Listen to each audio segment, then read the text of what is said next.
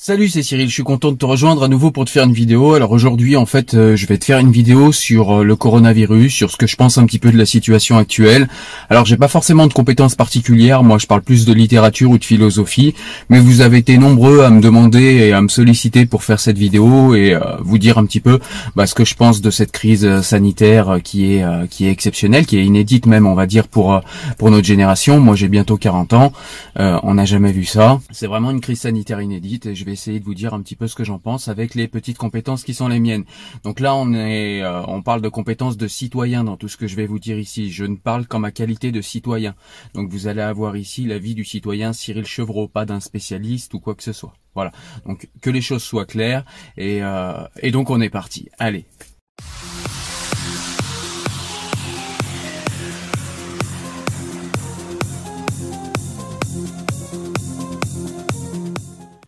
Alors dans un premier temps, en fait, j'ai noté les points que j'allais aborder avec vous et je vais commencer par vous donner voilà quel point, quel grand point on va traiter. Alors je les ai notés pour en oublier aucun. Donc on va parler, on va déjà rappeler en fait euh, bah, ce qu'est le coronavirus. En fait, euh, voilà, on va on va faire un rappel vite fait. Hein, on va pas refaire tout l'historique, pardon. Euh, je vais vous parler quelques secondes également des fameuses fake news concernant le la concomitance entre le déploiement de la 5G, le coronavirus, le fait que ce soit une arme bactériologique, etc. Enfin bref, toutes ces conneries, on va en parler. Euh, on va parler également, euh, eh ben on va rappeler en fait le début de la gestion de crise en fait par notre gouvernement, comment ça a été géré, la stratégie qui a été adoptée ici en France et, euh, eh ben, ce que j'en pense tout simplement. On va rappeler également, euh, eh bien comment, alors ça fait partie également de la gestion, mais comment le gouvernement en fait a géré un petit peu la pénurie, bah, de un petit peu beaucoup même la pénurie de masques, la pénurie de tests, et puis euh, et puis je crois la pénurie de compétences un petit peu aussi, mais on va en parler. Euh, on va parler également bah, de ce fameux débat qu'il y a, une espèce de gros débat euh, très euh, populaire, populiste même j'ai envie de dire, autour du professeur Raoult et de la fameuse hydroxychloroquine et puis l'autre médicament qu'il associe à l'hydroxychloroquine et qui, qui déclenche les passions. D'un côté ce serait le médicament miracle et de l'autre eh bien ce serait un médicament qui est trop dangereux, voire un poison. Donc on va, je vais essayer de vous donner un petit peu mon avis là-dessus. J'ai un avis qui est un petit peu médian. Enfin voilà, je vous, parlerai de ça. Euh, je vais vous dire également, on va parler en fait de ce que je pense du confinement et de la stratégie adoptée par le gouvernement. Donc voilà, la stratégie du confinement. Donc on a une stratégie de début de confinement. Là actuellement, on est dans un confinement. Euh, on est en plein dedans. Il y a différentes stratégies, différentes circulaires, différents décrets qui sont passés. Et je vais essayer de vous expliquer un petit peu ce que j'en pense. Euh, et je vais vous parler enfin de la manière dont je vois le déconfinement, quand, à peu près et comment. Et puis, euh, en dernier lieu, bah, je vais vous parler de ce que je pense de la générosité de ces stars et de ces industriels euh, qui, euh, tout d'un coup, se découvrent une âme de sauveur et qui se mettent à fabriquer des masques et qui se mettent tout d'un coup à faire des dons d'argent. On a vu des footballeurs, par exemple, on a vu des personnalités, on a vu les hôtels accords vouloir prêter des hôtels, on a vu des, des, des, industriels vouloir réorienter leur, leurs industries pour fabriquer des masques et d'autres choses. Donc, ces gens-là apparaissent comme des sauveurs, euh, comme des sauveurs, voilà. Et je vais essayer de vous dire aussi ce que je pense de tout ça. Voilà, donc on a le sommaire, il n'y a plus qu'à y aller, on est parti, on commence par le premier point. Alors déjà pour euh, le départ euh, du coronavirus, on sait que ça a débuté en Chine, on sait que ça a débuté dans la ville de Wuhan. Les, causes précises en fait de, de l'émergence de ce virus et surtout de sa transmission à l'homme, elles sont pas tout à fait claires encore. il y a encore des recherches là-dessus. Apparemment, ce serait un coronavirus euh, qui euh, ressemblerait à ceux que portent les chauves-souris, mais également à, ceux que peuvent porter les pangolins. Donc apparemment ce serait une recombinaison d'après les informations que j'ai, une recombinaison, une rencontre entre ces deux coronavirus qui se seraient peut-être retrouvés dans les marchés euh, d'animaux sauvages dans, dans, dans, un marché de Wuhan, euh, où, euh, où, justement ces deux virus ont, ont peut-être pu se rencontrer et, et entrer en contact et faire et, muter tout simplement. Et cette fameuse recombinaison de ce virus aurait pu se transmettre à l'homme ensuite. Alors exactement comment on ne sait pas. enfin voilà, pour l'instant il y a tout un tas de théories. Il y a des choses qui sont absolument débiles et euh, qui ne voilà, il y, a, y a des théories du complot. On va en parler juste après. Et il y a euh, des théories qui sont elles plus sérieuses et plus scientifiques et qui euh, effectivement essayent de retracer précisément euh, le voilà le, le, comme on dit le patient zéro, c'est-à-dire le d'où vient ce coronavirus, comment il a comment et pourquoi il a muté, dans quelles conditions, comment il s'est transmis à l'homme, est-ce qu'on aura un jour la réponse sûre et certaine, c'est pas sûr, mais en tout cas à cet instant-là de la recherche, on sait que c'est entre le pangolin et la chauve-souris, mais on n'en sait pas bien plus. Alors ensuite, il y a des fake news comme quoi ce serait une arme bactériologique. Alors parce qu'en fait, il y a un laboratoire, il y a un laboratoire à Wuhan et en fait, ce laboratoire en fait justement est un laboratoire qui étudie certains virus comme le virus Ebola et comme d'autres virus, je sais plus exactement lesquels, je vous mettrai euh, une légende là pour être plus précis, mais en tout cas euh, Apparemment, ce virus, selon euh, une théorie du complot, en fait, serait aurait été créé dans les laboratoires chinois. Il aurait été relâché exprès. D'autres disent euh, qu'ils sont un peu moins complotistes parce qu'il y a différents niveaux de complotisme. Certains disent non, ils ont pas fait exprès. En fait, euh, ils ont créé un truc, ils ont perdu le contrôle, etc., etc. Bon, il y a eu une étude en fait par des d'éminents spécialistes. Je vous mettrai ça pareil en description. Il y a eu des études par d'éminents spécialistes. ce virus est complètement naturel apparemment, moi je suis pas compétent pour vous dire exactement comment on reconnaît un virus qui a été créé. D'ailleurs, c'est même pas sûr qu'on puisse en créer un, mais à la limite on pourrait modifier un virus. Mais s'il avait été modifié, il y aurait euh, dans son génome, il y aurait dans, il y aurait des informations qui nous permettraient de le dire. Et les scientifiques qui ont regardé ça, euh, parce qu'ils avaient un doute et qu'il fallait ôter ce doute et que se poser la question et ôter le doute c'est naturel. Maintenant, quand on dit que ce virus euh, est naturel et qu'il correspond à quelque chose de naturel et qu'il n'y a pas de trace de l'homme à l'intérieur de ce qu'on voit dans ce dans ce virus, je pense qu'on peut croire aussi les scientifiques. Il peut pas y avoir de conspiration mondiale à l'échelle mondiale. Si vous êtes parti là-dedans, arrêtez de regarder mes vidéos. Il faut, il faut, il faut partir ailleurs. Euh, voilà. Donc c'est, voilà. Je vais pas vous expliquer pourquoi il peut pas y avoir de conspiration mondiale euh, à l'échelle mondiale. C'est pas le but de la vidéo. Mais en tout cas, ce qu'on sait, c'est qu'on a des scientifiques qui ont regardé ça de près et euh, il y a rien qui permet aujourd'hui d'affirmer que ce virus a été créé ou modifié par l'homme. Donc c'est une théorie du complot. Il y a une deuxième théorie du complot qui nous parle de la 5G. Apparemment, alors il y en a qui disent que la 5G aurait un taux vibratoire euh, qui serait euh, qui serait euh, qui ferait élever le taux vibratoire du coronavirus, du virus du coronavirus, et que effectivement l'un dans l'autre, on sait pas trop comment, et eh bien ça ferait en sorte que ça se transmet à l'homme. Enfin bref, les théories du complot, elles sont jamais très précises. C'est toujours un petit peu un truc plus un truc plus un truc qu'on rattache par des par des des arguments capillotractés un petit peu euh, c'est toujours un peu bizarre. Il n'y a aucun lien entre le déploiement de la 5G euh, et le coronavirus. Si euh, si on peut peut-être euh, à certains endroits, parce qu'il y en a qui vont m'objecter, ouais mais regarde à cet endroit, il y a eu le déploiement de la 5G et puis il y a eu en même temps le coronavirus. Ouais, ça s'appelle ça s'appelle tout simplement le hasard. Il n'y a pas forcément un rapport de cause à effet tout le temps. il faut il faut bien faire la différence entre un, un rapport de cause à effet et, et, tout simplement le hasard, c'est-à-dire de choses qui se passent au même moment mais qui n'ont euh, aucun lien l'un et l'autre. Voilà. Euh, donc il n'y a aucun lien à ce jour euh, qui peut être fait entre le déploiement de la 5G et entre et entre le coronavirus. Alors la 5G sur un autre domaine, elle fait aussi débat. Il y a beaucoup de gens qui parlent de la 5G. Euh, je vous ferai une vidéo, je pense, où je parlerai de cette fameuse 5G parce qu'elle fait débat. On dit qu'elle est plus dangereuse que la 4G, que voilà, chaque fois, chaque fois qu'il y a une nouvelle en fait fréquence d'onde, euh, il y a des gens qui ont peur. Ça a été le cas pour la 2G, ça a été le cas pour les ondes radio il y a plus longtemps, ça a été le cas pour la 3G, ça a été le cas pour la 4G, ça a été le cas pour la 4G+, et évidemment c'est le cas pour la 5G. C'est le cas à chaque fois. Il n'y a pas encore de génocide et il n'y a pas encore de gens qui meurent et qui tombent en masse à cause de ces ondes. Donc je pense qu'il faut raison garder, il faut se calmer un petit peu avec ces théories. Donc voilà, ça c'est les deux grosses théories euh, dont j'ai écouté parler et voilà, je tenais juste à dire ce que j'en pense. Bah, comme d'habitude, les théories du complot c'est débile. Il faut très peu de temps à l'imagination pour euh, mettre deux trois arguments les uns à côté des autres et raconter n'importe quelle connerie. Et il faut beaucoup de temps pour démonter toutes ces bêtises. Euh, s'il faut le faire un peu plus, je le ferai mettrai peut-être un peu en commentaire. Mais voilà, il faut arrêter avec ces théories du complot, faut arrêter de, vous alimenter avec des infos euh, n'importe où et n'importe comment. Euh, voilà, pour les fake news, euh, pour s'en protéger, c'est assez simple. Il y a des réflexes. Qui l'a écrit? Quand, comment, quelles sont ses compétences, quels peuvent être éventuellement ses intérêts, et point, on s'arrête là. C'est, c'est, voilà. Donc faut arrêter un petit peu avec les théories du complot, ça affole tout le monde, euh, et puis ça fait beaucoup de bruit, beaucoup de blabla, euh, beaucoup de blabla en l'occurrence par écrit sur internet, pour pas grand chose, pour pas avancer.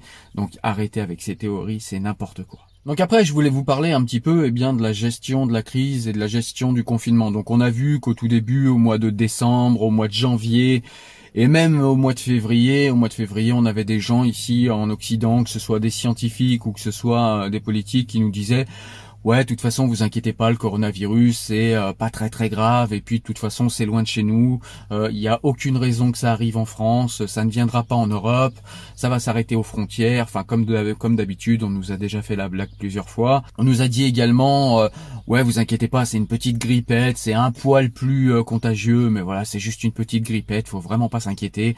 Tout le monde disait ça, moi perso, j'avais été voir mon médecin, mon pharmacien, enfin, j'en parlais à des gens compétents, on regardait les gens, euh, les fameux, vous savez, tous ces gens qui savent tout et, euh, qui sont des, euh, des habitués des plateaux TV, c'est pareil, on les a écoutés tous nous dire, que ce soit Michel Simès, vous voyez, tous ces gens qui passent leur année à donner des leçons, Michel Simès le fait tout le temps, d'ailleurs il l'a fait sur de nombreux sujets, il faudra que j'y revienne sur le végétarisme, il faudra que, que, que, que, je remette en place cette, ce personnage, parce qu'il raconte un petit peu n'importe quoi, et pareil, c'était un des premiers à nous dire, voilà, c'était une petite grippette, c'était pas si grave, il fallait pas s'inquiéter. On voit où on en est aujourd'hui, une petite grippette qui a mis euh, pratiquement un tiers de l'humanité en confinement. Bon, ok. On en était là, euh, tout le monde nous disait euh, au mois de février, écoutez, c'est pas grave, il va rien se passer, etc. Puis ensuite, on a vu ce qui s'est passé en Italie. On a vu que l'Italie a été rapidement débordée, les hôpitaux italiens ont été rapidement débordés, ils ont décidé de faire un confinement. Et donc au début, au début de la crise chez nous, eh bien, on a un gouvernement qui, malgré en fait ce qui se passait dans les hôpitaux italiens, malgré cette pandémie qui commençait à bien s'implanter en Italie, être bien implantée en Europe et à déborder tous les hôpitaux européens, eh bien, on a quand même un gouvernement qui a décidé de ne pas annuler un match de foot, de faire venir 3000 supporters italiens euh, potentiellement infectés, potentiellement porteurs sains euh, euh, dans des villes françaises, traverser le territoire français sans aucun problème. Enfin, on voit que clairement là, l'économie qui a primé sur euh, le principe de le principe de précaution, c'est-à-dire voilà garantir la sécurité de son peuple. Et eh ben on, a vu que là euh, le gouvernement Macron a toujours un retard à l'allumage quand il s'agit de décider, hein, quand il s'agit de faire les comptes sur un tableur Excel. En principe, ce gouvernement est très très fort et très très bon. Enfin en tout cas, il est très très bon pour manipuler les chiffres dans l'idéologie et faire coïncider les chiffres pardon avec l'idéologie qui est la sienne. Mais en tout cas là, euh, voilà, on a on a choisi clairement l'économie sur euh, le risque potentiel de déploiement de l'épidémie en France. Et donc, euh, bah, c'est une gestion qui a été voilà catastrophique. Ensuite, on est rentré en confinement. J'ai la date précise ici. On est rentré en confinement en France le 17 mars 2020. Donc, il y a presque un mois qu'on est rentré en confinement. On a eu beaucoup d'informations contradictoires. On a eu des gens qui nous ont expliqué que euh, les masques ne servaient absolument à rien si vous n'étiez pas infecté. Au lieu de nous dire la vérité, on est en pénurie de masques. On n'a pas fait assez de réserves. On n'a pas pris les choses au sérieux et au lieu de jouer la confiance et la fameuse transparence dont se part tout le temps ce gouvernement, les gens qui parlent tout le temps de transparence, de toute façon, moi je m'en méfie. Plus tu parles de quelque chose, plus tu essayes de convaincre quelqu'un de quelque chose, et plus c'est bizarre. Euh, quelqu'un qui te dit à chaque fois, à chaque fois qu'il apparaît à la télé, nous parlons en toute transparence, nous ferons toute la transparence, nous sommes transparents, nous avons depuis le départ joué la transparence. Je m'en méfie tout le temps, et la transparence, on la voit ici avec cette affaire du masque, où on nous disait au départ, il n'y en a pas besoin, c'est complètement inutile, ça ne protège absolument pas. À la limite, seulement les personnes qui sont infectées par le Covid-19 doivent porter un masque pour éviter de, postillonner sur les autres et, de propager l'épidémie. Mais voilà, finalement, ça n'a absolument, enfin voilà, ça n'a absolument aucun sens selon eux et selon beaucoup de, de médecins. Il y a beaucoup de médecins également qui ont dit ça. Alors souvent, ce sont des médecins aux ordres. Vous savez, ces fameux éditorialistes, ces fameux éditorialistes en médecine maintenant qu'on a, qui savent tout sur tout, qui ont un avis sur tout, qui, qui feraient mieux parfois dire je sais pas ou tout simplement de fermer leur bouche. Mais ils sont tellement accros des plateaux TV, et eh bien qu'ils vont en télé ben, nous dire à peu près la même chose que le gouvernement, c'est-à-dire que les masques ne servent à rien. Puis maintenant, on nous dit euh, complètement le contraire, voire même il y en a comme à Nice qui, euh, qui, qui euh, comme Estrosi à Nice qui, qui se tâte pour tout simplement faire fabriquer des faire fabriquer dans sa ville des masques et faire du masque quelque chose d'obligatoire. Et puis là, la doctrine est en train de changer. On a Olivier Véran qui rétropédale et qui nous dit, alors Olivier Véran, vous le savez, hein, c'est notre ministre de la santé, qui rétropédale et qui nous dit que finalement, bah si, c'est quand même bien de porter un masque, mais bon, au début, on était en période de confinement. Enfin bref on voit clairement qu'ils nous ont menti sur les masques et ça, ça aide pas à avoir confiance en ce gouvernement.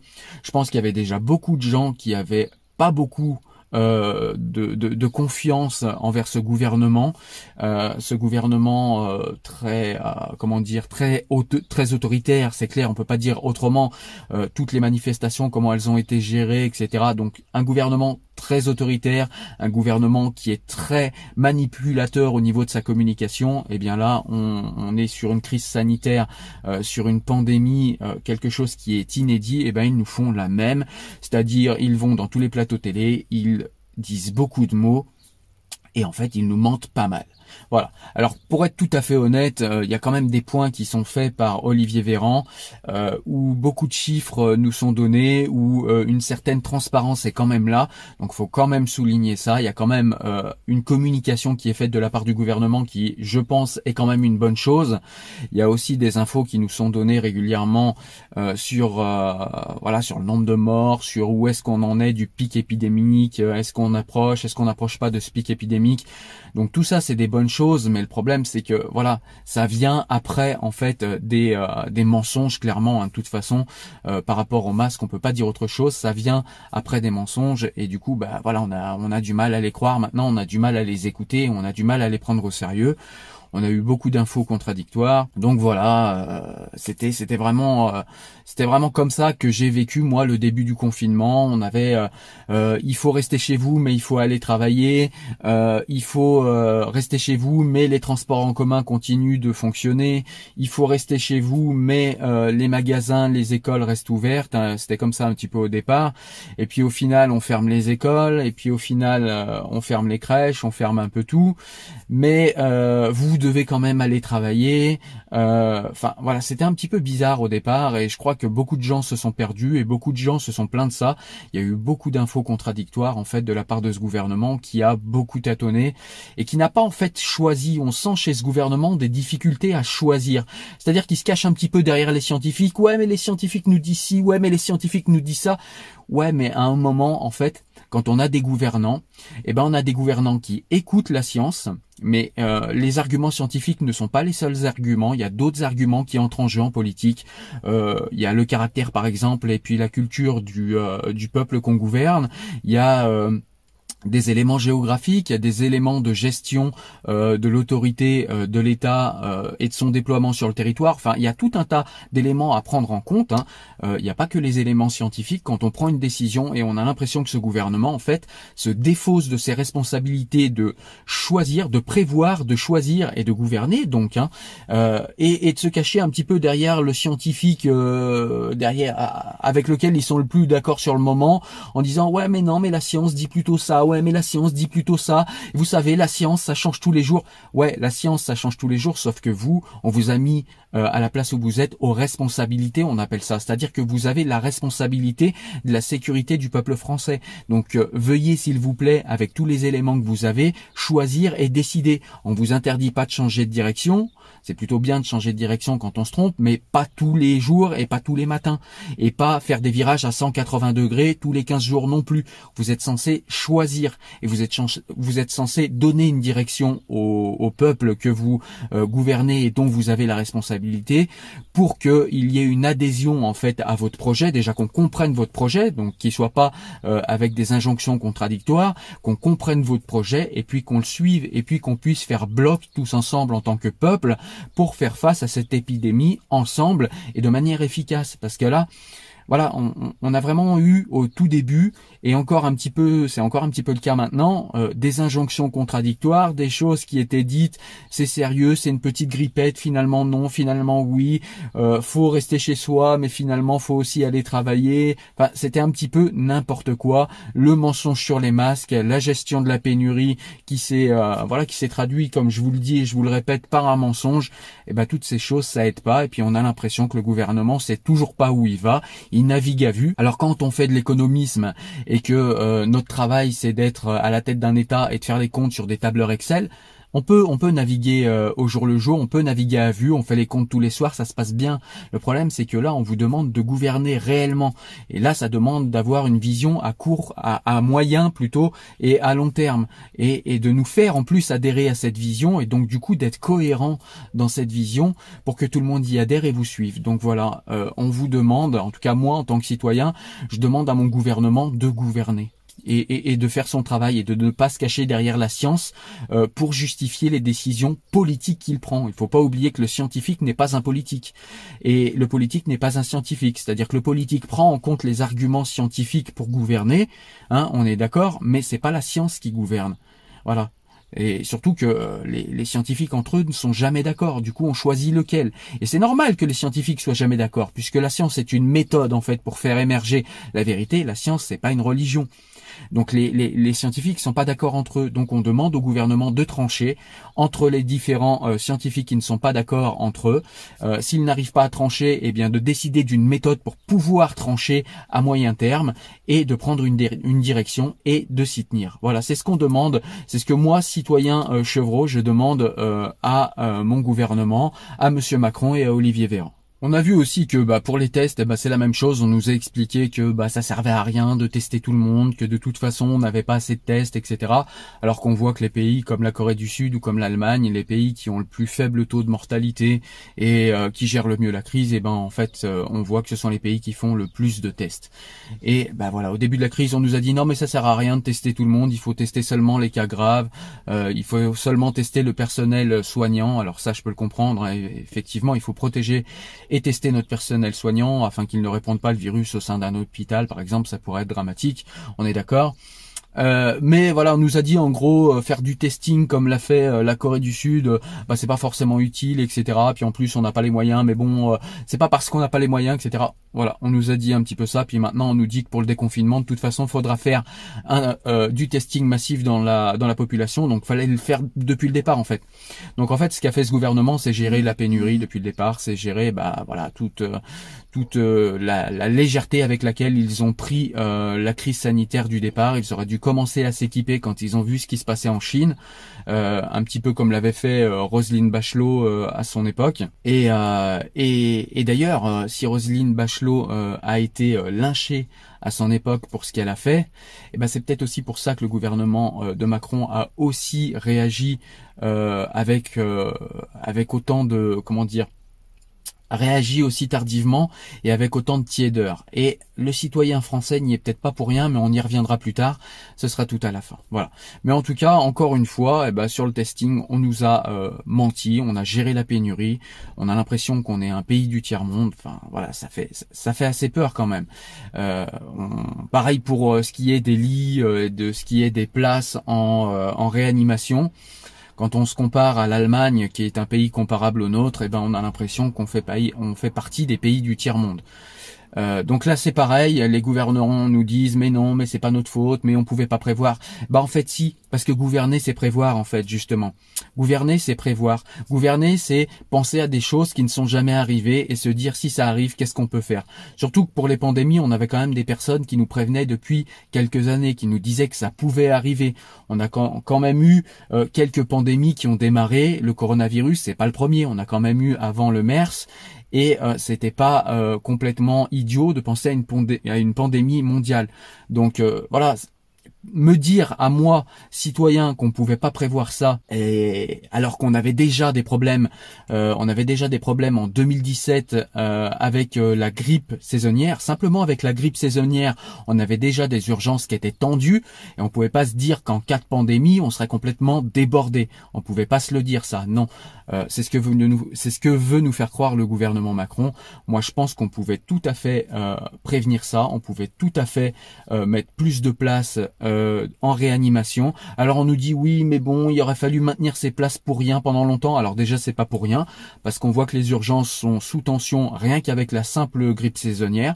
Donc déjà ça ça les euh, ça, leur aurait fait plus de matériel euh, pour travailler dans de meilleures conditions et donc du coup on aurait peut-être eu en plus un taux de mortalité qui aurait chuté par rapport à la grippe saisonnière. Je sais pas si ce que je dis a une réalité, mais en tout cas plus on a de matériel et plus on a de place et mieux on est à pour faire son travail, donc ça n'aurait pas pu être néfaste déjà pour la simple grippe saisonnière qui fait déjà beaucoup de morts chaque année, je le rappelle. Mais là, on nous explique que non, euh, personne ne pouvait prévoir une pandémie mondiale comme ça. Je suis désolé. En Allemagne, il y a beaucoup plus de places en réanimation. Euh, est-ce qu'ils avaient prévu ce coronavirus-là? Non, mais en tout cas, ils ont en tout cas prévu le fait que, eh bien, ils ont besoin de beaucoup de places en réanimation en cas de problème. La France n'est plus capable de prévoir ça. On a euh, complètement détruit nos hôpitaux depuis 30 ans. Alors certes, le gouvernement Macron n'est pas responsable de tout ça, hein, puisqu'on aime bien nous le rappeler sur tous les sujets. Oui, mais ça fait 30 ans, oui, mais ça fait 40 ans, le gouvernement Macron ne doit pas payer pour tous. Ouais, mais qui est aux responsabilités aujourd'hui? Et qui est allé dans le même sens? Eh ben, c'est le gouvernement Macron. Il est parti dans le même sens que tous les autres. Il a démonté l'hôpital. Il va peut-être même continuer à le faire après cette crise sanitaire. Donc voilà, à un moment. Et qui a voté pour ces gens? Eh ben c'est pareil, on y reviendra à la fin de cette vidéo. Je crois que le citoyen français, en fait, euh, n'est pas tout blanc dans cette histoire non plus. Donc en gros, ce qu'on peut dire du confinement, c'est que c'est quand même une bonne méthode. C'est ce qu'ont fait pratiquement tous les gouvernements. Sauf que, bah voilà, il y en a qui ont fait du, euh, confinement ciblé, c'est-à-dire par exemple, on voit en Corée du Nord, ils ont confiné, ou même en Chine, je crois qu'ils l'ont fait aussi. C'est-à-dire qu'ils ont confiné les personnes qui sont infectées. Ils n'ont pas arrêté et bloqué toute l'économie du pays. Ils n'ont pas confiné tout le monde en fait. Donc là, en gros, euh, ce qu'on est en train de voir avec cette pandémie, alors j'exagère et je grossis un peu le trait parce qu'il y a quand même beaucoup de choses qui se passent si mal, mais on a l'impression un petit peu avec ce confinement que on est en train de gérer euh, on est en train de gérer une pandémie comme au Moyen Âge.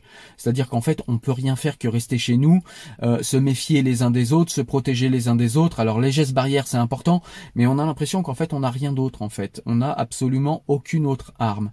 Alors ça appelle à la critique un petit peu, hein. Euh, vous voyez, je, le dis sur un ton un petit peu, euh, un petit peu irrité, donc je le dis sur le ton de la critique, mais je le dis également sur le ton euh, de l'humilité, c'est-à-dire que ça rappelle beaucoup de choses. Ça rappelle que, eh bien, la nature, elle est. Euh... Alors, je vois pas la nature comme quelque chose qui voudrait nous donner une leçon, un petit peu à la Greta Thunberg.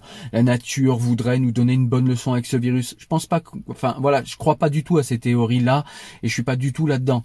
Mais simplement, ça appelle à l'humilité. On ne sait pas tout. Il y a quand même des forces euh, en ce monde et des, euh, des, des, des, des micro-organismes qui sont capables de nous mettre en difficulté, en très grande difficulté, quelle que soit la technicité et, euh, et la grande technicité de nos sociétés et quel que soit euh, le niveau scientifique de notre société. Donc voilà, restons humbles et oublions pas quand même qu'il faut se protéger au niveau de la santé et que euh, bah voilà, il faut aussi regarder euh, pourquoi on en est arrivé là, pourquoi on a des pandémies mondiales. La déforestation n'y est pas pour rien dans ce genre d'épidémie.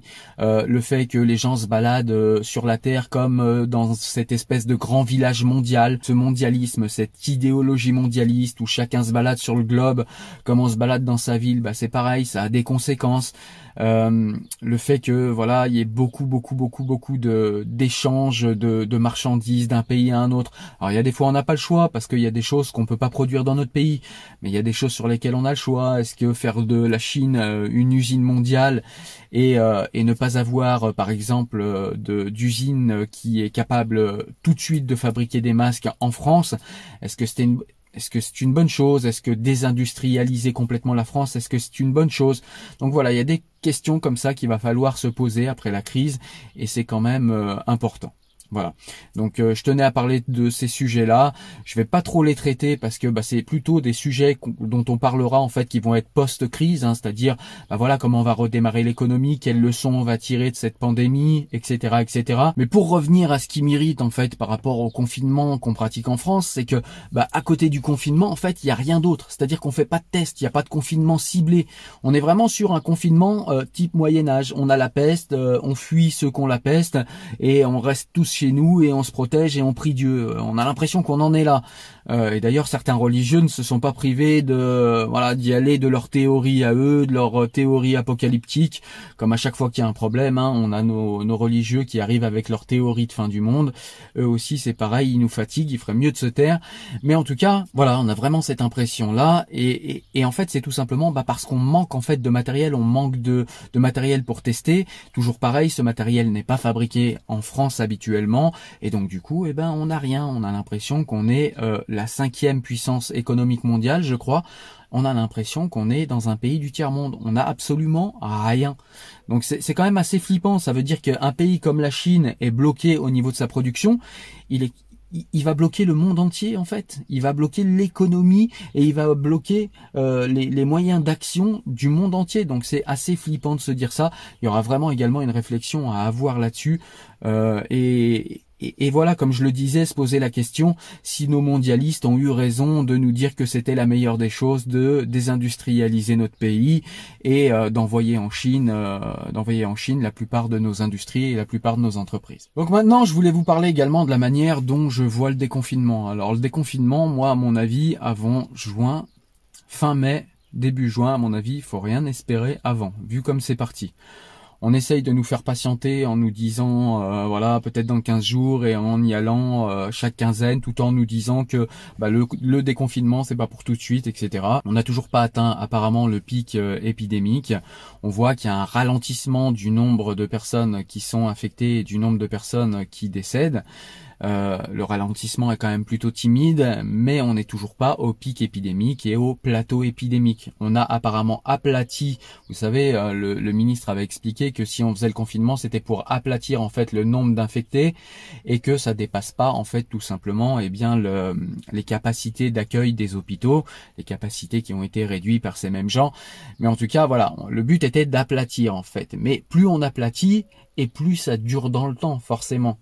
Et donc là, euh, on, on, va on aplatit donc comme j'ai dit et du coup on va atteindre un plateau en fait. On va atteindre un plateau de morts et un plateau enfin du nombre de morts et un plateau du nombre de personnes nouvellement infectées. Quand on aura atteint ce plateau on pourra se dire qu'on n'est pas loin euh, du pic épidémique et, du coup eh bien on n'est pas loin de la redescente. Mais on n'en est pas du tout encore là. Donc à mon avis parler de déconfinement maintenant c'est beaucoup trop tôt. Et à mon avis on va avoir le droit à un déconfinement extrêmement prudent et partiel. Alors comment ça va se passer? Est-ce que ça va être par entreprise Est-ce que ça va être euh, l'économie qui va être privilégiée? Je ne sais pas. Est-ce que ça va être par tranche d'âge? Est-ce que ça va être par... Euh, euh, je sais pas du tout comment ça va se passer en fait. Parler de déconfinement maintenant, c'est un petit peu comme faire de la voyance. Je pense que on peut pas... En tout cas, moi, j'ai pas les éléments. J'espère que le gouvernement les a et j'espère qu'ils sont en train déjà de mettre en place, eux, euh, ce déconfinement. Mais moi, j'ai pas les éléments suffisants pour dire aujourd'hui comment je peux voir ce déconfinement. Je pense qu'il va être très progressif. Je pense qu'on en a pour encore des mois à parler de cette pandémie. On n'en a pas fini avec cette pandémie. Quand interviendra euh, un possible déconfinement, je pense pas avant euh, début juin. Hein, je crois qu'il faut il faut pas trop se leurrer. Avant début juin, on n'aura rien. Euh, et il risque d'y avoir à ce moment-là, je pense, un déconfinement, mais qui va être extrêmement partiel, extrêmement prudent, pour éviter, comme ils le disent et, ils le répètent à loisir maintenant, une éventuelle deuxième vague. Alors je voulais aborder un dernier point avec vous. C'est euh, en fait, vous allez voir, en fait, c'est un, enfin, c'est deux points, mais qui vont être en fait un point. C'est un point divisé en deux. C'est simplement toutes ces stars, euh, toute la société civile, tous ces gens, euh, ces industriels qui décident de donner la main euh, en cette période de pandémie, alors ou en faisant des dons à l'Institut Pasteur ou à d'autres instituts, ou bien en réorientant leur chaîne de, production vers des produits dont on a absolument besoin. Tous ces gens-là, en fait, euh, il y a beaucoup de gens qui disent ah regardez heureusement qu'ils sont là, euh, c'est des héros, etc. Il faut se rappeler que si ces gens euh, payaient leurs impôts, si ces gens ne faisaient pas ce qu'on appelle pudiquement de l'optimisation fiscale, et si ces gens, pour beaucoup, n'étaient pas hors la loi et faisaient carrément pas euh, de l'évasion fiscale, on n'aurait peut-être pas besoin de détruire notre système de santé comme on le fait depuis 40 ans. Donc on n'en serait peut-être pas là. Donc en fait là ce qu'ils font c'est nous jeter quelques miettes pour essayer de se racheter une bonne conscience. Euh, comme le disait Rousseau, ce que permet la redistribution dans un pays, ça permet plus de justice, mais ça permet surtout de pas donner un privilège de plus aux riches, c'est-à-dire la possibilité de nourrir le pauvre avec en plus bonne conscience et de racheter sa conscience euh, en, lui balançant quelques quelques quelques miettes, quelques euh, voilà. Moi, je suis pas un cheval qu'on nourrit euh, parce qu'il en a besoin, parce qu'il est prêt à, à mourir.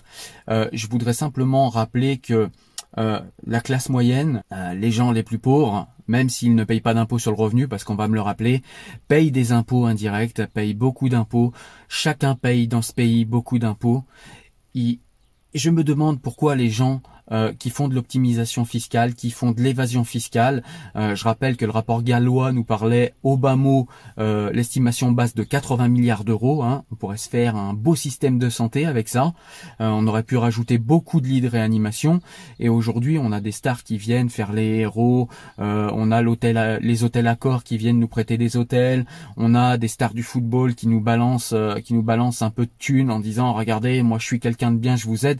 Non, t'es pas quelqu'un de bien, t'es juste une merde qui veut essayer de se racheter une bonne conscience en, donnant un petit peu d'argent. Non.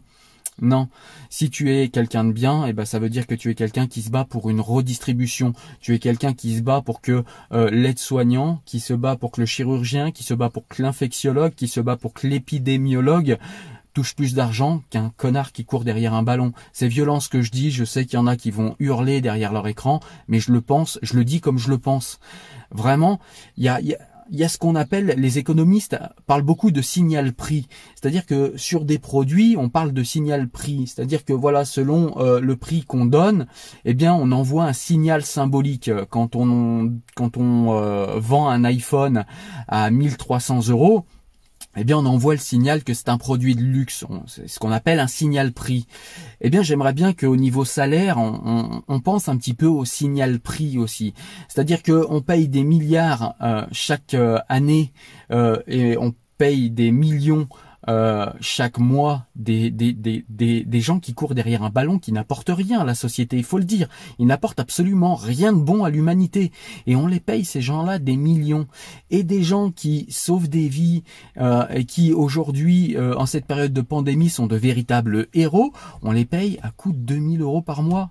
Et encore, et encore. Là, je, vous donne, euh, je vous donne euh, le salaire médian, mais euh, tous les gens qui nettoient les hôpitaux, qui sont au SMIC et qui sont, qui font partie de cette chaîne de super héros qui sont en train de nous sauver, on les paye à coup de lance-pierre. Est-ce qu'il n'y a pas un signal prix ou inventer peut-être un autre mot, un signal salaire à donner pour réorienter un petit peu les priorités de cette société? Est-ce qu'on peut pas se dire que alors certains vont m'opposer, hein, les, les, plus libéraux d'entre vous vont m'opposer que oui, mais bon, euh, euh, l'hôpital c'est du public, euh, l'argent privé, de quel droit? S'ils gagnent cet argent, de quel droit on leur prendrait? Eh ben de quel droit? Tout simplement du droit qu'une société puisse se dire à elle-même que à partir d'un certain niveau d'enrichissement, eh bien cet enrichissement n'a plus de sens et qu'il est complètement débile et qu'on pourrait prendre cet argent pour le redistribuer aux plus méritants de notre société. Je pense que ce serait pas idiot de se dire ça quand même. Et je pense que c'est une, une, réflexion qui n'est pas idiote de se dire qu'à partir d'un certain niveau d'enrichissement, l'enrichissement n'a plus de sens. J'ai d'ailleurs fait une vidéo euh, là-dessus, ça s'appelle euh, le paradoxe d'Easterlin. Pareil, je te mettrai le lien en description, qui démontre en fait, qui démontre euh, de manière presque quasi scientifique euh, que de toute façon, à partir d'un certain niveau, l'enrichissement en fait ne produit plus de bonheur chez une personne et ça ne produit même plus de bonheur sur une nation. C'est-à-dire qu'on peut les, les, nations qui sont qui ont le PIB le plus élevé ne sont pas les nations les plus heureuses, en tout cas avec la perception, avec une perception de même comme étant des gens heureux. Donc, on sait qu'à partir d'un certain niveau, l'enrichissement ne produit plus de bonheur pour la personne qui s'enrichit.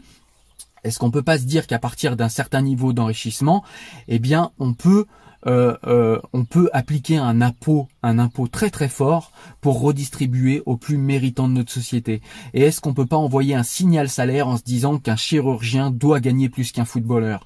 Pour se dire qu'un infectiologue euh, comme Raoult, par exemple, de renommée mondiale, doit euh, doit toucher plus d'argent euh, qu'un euh, qu'un qu'un footballeur, qu'un tennisman, que que sais-je, toutes ces toutes ces choses qui n'apportent somme toute pas grand-chose à l'humanité. Ce serait un signal fort et ce serait une direction politique forte. Mais pour cela, il faudrait que l'État reprenne son rôle et qu'il gouverne. Aujourd'hui, on a des gens qui nous disent il faut gouverner mais il faut pas toucher à l'économie, elle se régule d'elle-même, on voit tous les désordres que ça crée, on voit tous les déséquilibres que ça crée, on voit au niveau écologique ce que ça fait, et on voit tous les... Euh, tous les écarts de richesse que ça et tous les pauvres que ça crée. Donc on voit en fait que l'économie a besoin d'être régulée. Et on ne peut pas, aujourd'hui l'économie est partout. Je pense qu'elle a toujours été partout de toute façon. Dès qu'on touche à un sujet, il y a forcément une part économique dans ce sujet. Et si l'État ne, peut pas toucher, ne peut pas donner son avis en économie, eh ben en fait l'État ne peut pas gouverner. Et, je pense que l'État doit gouverner, doit euh, même si c'est pour mmh. enlever certaines libertés, je pense que l'État doit contrôler le capital beaucoup plus. Je pense que euh, l'État doit voir aussi, avec les entreprises, en collaboration avec les entreprises, doit voir un petit peu plus sur le long terme. Euh, on est tous des court-termistes, économistes, qui veulent de l'argent vite, tout de suite, rapidement, euh, pour s'acheter le dernier, la dernière connerie à la mode. Bah, je pense que cette pandémie, c'est peut-être, et ce confinement, c'est peut-être le moment de se poser toutes ces questions.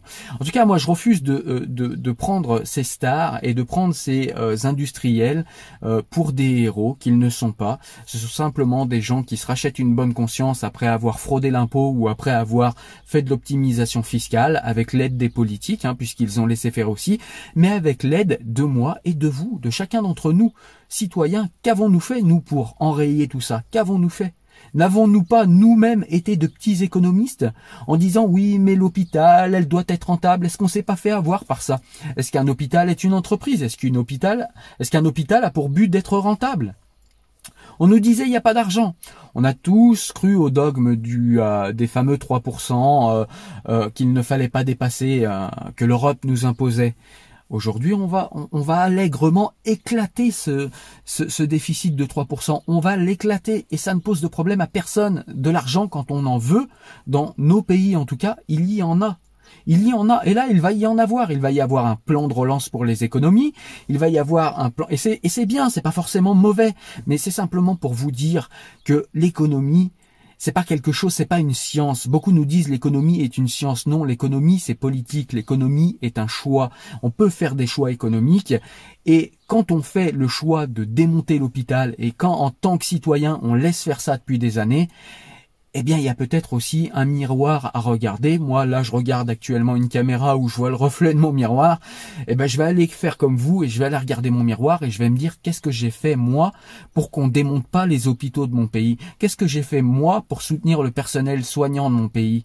Qu'est-ce que j'ai fait moi pour expliquer que les services publics n'ont pas à être rentables et que si les services publics sont un coût, c'est parce qu'ils apportent quelque chose qui n'est peut-être pas euh, euh, quantifiable de manière directe euh, sur un tableau Excel, mais ça apporte des choses qui sont indispensables à la vie. Sans la santé, il n'y a pas de vie. Vous voyez ce que je veux dire? Et ça, sur un tableur Excel, bah ça chiffre pas, ou alors pas de manière directe. Et, et, je pense qu'on a tous ces réflexions à mener et, euh, et, voilà. Et je crois que je vais, je vais en finir là, mais je trouvais que c'était important de, de, de, que chaque citoyen en fait se regarde dans le miroir et se dise est-ce qu'on n'a pas tous été un petit peu des petits économistes hein? Si Macron est arrivé au pouvoir, bah c'est pas le hasard. Il y a des gens qui ont voté pour euh, Emmanuel Macron et euh, Emmanuel Macron nous a parlé économie. Emmanuel Macron nous a parlé redressement de l'économie. Emmanuel Macron nous a parlé que de ça. Est-ce qu'on n'est pas devenus tous une société de petits économistes? Mais quand il y a un virus qui arrive, bah lui il s'en branle de l'économie. Et là il attaque directement notre santé. Et quand on voit qu'on n'a pas fait euh, les efforts euh, nécessaires au niveau budgétaire pour protéger notre santé en cas de problème, eh bien, est-ce que notre vision de petit économiste court-termiste, est-ce qu'elle nous a aidés ou pas? Il y avait aussi, j'ai failli oublier euh, ce sujet sur le professeur Raoult et l'hydroxychloroquine, etc. Alors je vais pas du tout rentrer dans le débat scientifique. Je ne sais absolument pas qui a raison, qui a tort. Je ne sais absolument rien et je vais pas rentrer là-dedans. Je suis pas virologue, je suis pas infectiologue et je suis pas capable de dire qui a tort, qui a raison. Simplement, je trouve qu'on est on est avec cette histoire en fait dans ce que j'expliquais tout à l'heure, c'est-à-dire que eh bien, les, les, la science avance dans le conflit tout le temps. Les scientifiques avancent dans le conflit. C'est quelque chose de naturel. Il y a certains qui le découvrent parce que voilà, euh, tout le monde a peur, c'est surmédiatisé, euh, parce qu'on est euh, dans une période inédite, etc. Donc il y en a qui découvrent. Mais la science avance toujours dans le conflit. Les, les, les scientifiques sont pas d'accord entre eux, et ça depuis toujours. C'est, je veux dire, c'est pas un problème habituellement. La, la science avance comme ça. Le problème qu'on a ici, c'est qu'on a des politiques qui ne décident pas on a des politiques qui n'ont pas euh, de comment dire de crédibilité suffisante pour que quand ils s'expriment, on les écoute. Et du coup, eh bien, on a des gens qui n'ont pas confiance en leur gouvernement pour les raisons que j'ai expliquées également tout à l'heure, et qui vont préférer croire un professeur euh, de renommée mondiale quand même, hein, c'est pas n'importe qui, mais qui vont préférer croire ce professeur plutôt que faire confiance à leur État. Voilà, surtout que l'État en plus écoute quand même le professeur Raoult. Euh, il y a quand même des tests qui ont été lancés sur l'hydroxychloroquine et sur en tout cas la méthodologie et l'approche méthodologique du professeur Raoult, mais euh, euh, la méthodologie du professeur Raoult, c'est aussi un dépistage massif, et on n'a pas les tests, comme je vous l'ai dit également tout à l'heure. Donc voilà, on a, je veux pas rentrer dans cette polémique, est-ce que je suis pour le professeur Raoult, contre lui? Moi, je pense que c'est euh, quelqu'un de sérieux, c'est quelqu'un qu'il faut écouter, son avis, il faut le prendre en compte. Il y a d'autres personnes également qu'il faut écouter, mais c'est pas au professeur Raoult de dire comment on gère un pays, c'est pas un politique. Le professeur Raoult n'est pas ministre de la santé, il n'est pas président de la République. Voilà, donc c'est au gouvernement de trancher. Ils ont les éléments pour le faire. Eh bien, il faut trancher. Voilà, et il faut faire la lumière sur euh, ce protocole dont parle le professeur Raoult. Est-ce qu'il est, euh, efficace ou pas? Est-ce qu'il est utile ou pas? Et, euh, tout simplement l'appliquer si, c'est le cas, si c'est utile. Et, et quant à tous ceux qui développent des théories du complot parce qu'il y a des gens dans ce milieu, dans un milieu qui se connaissent, qui ont des voilà, faut arrêter pareil avec ça. Je vais pas argumenter là-dessus, je vais pas perdre mon temps. La vidéo sera déjà assez longue comme ça. Mais vraiment, faut arrêter avec vos théories du complot. C'est vraiment n'importe quoi. Voilà, donc sur ce, écoutez, bah, c'était mon avis. Hein, ça vaut ce que ça vaut. Je vous ai dit, c'est l'avis d'un citoyen qui est actuellement en confinement. Euh, Dieu merci, moi je suis pas trop mal. J'ai un petit jardin, j'ai quand même cinq enfants, donc pas mal de travail. C'est pour ça que j'ai tardé à faire la vidéo parce que ben voilà, il faut faire les devoirs à la maison, c'est pas simple, les enfants veulent pas toujours travailler, ils comprennent pas pourquoi ils peuvent pas sortir, il faut également les rassurer, donc euh, voilà, tout ça n'est pas simple. Le rôle d'un père de famille, comme chacun d'entre vous, ou de mère de famille, hein, euh, pour ceux qui sont seuls, ça doit être encore plus compliqué. Pour ceux qui n'ont pas de jardin et qui sont dans des bâtiments, eh ben écoutez, je vous envoie toute ma compassion et mon courage parce que j'imagine que ça doit vraiment pas être simple. Mais restez au maximum chez vous parce que pour l'instant, on n'a pas trouvé mieux. Voilà, on aura l'occasion de faire les reproches après, quand la pandémie sera passée et quand on aura, euh, quand les choses seront sous contrôle et qu'on pourra à nouveau sortir. Eh bien, il y aura un temps euh, pour faire les comptes et pour savoir qui a fait quoi et pour euh, également nous regarder nous dans le miroir et voir si notre modèle de société, eh ben, c'est vraiment ce modèle dont on a envie. et je pense que bah, il va y avoir plein de questions, y compris alors plein de questions politiques, plein de questions économiques, mais des questions également sociétales.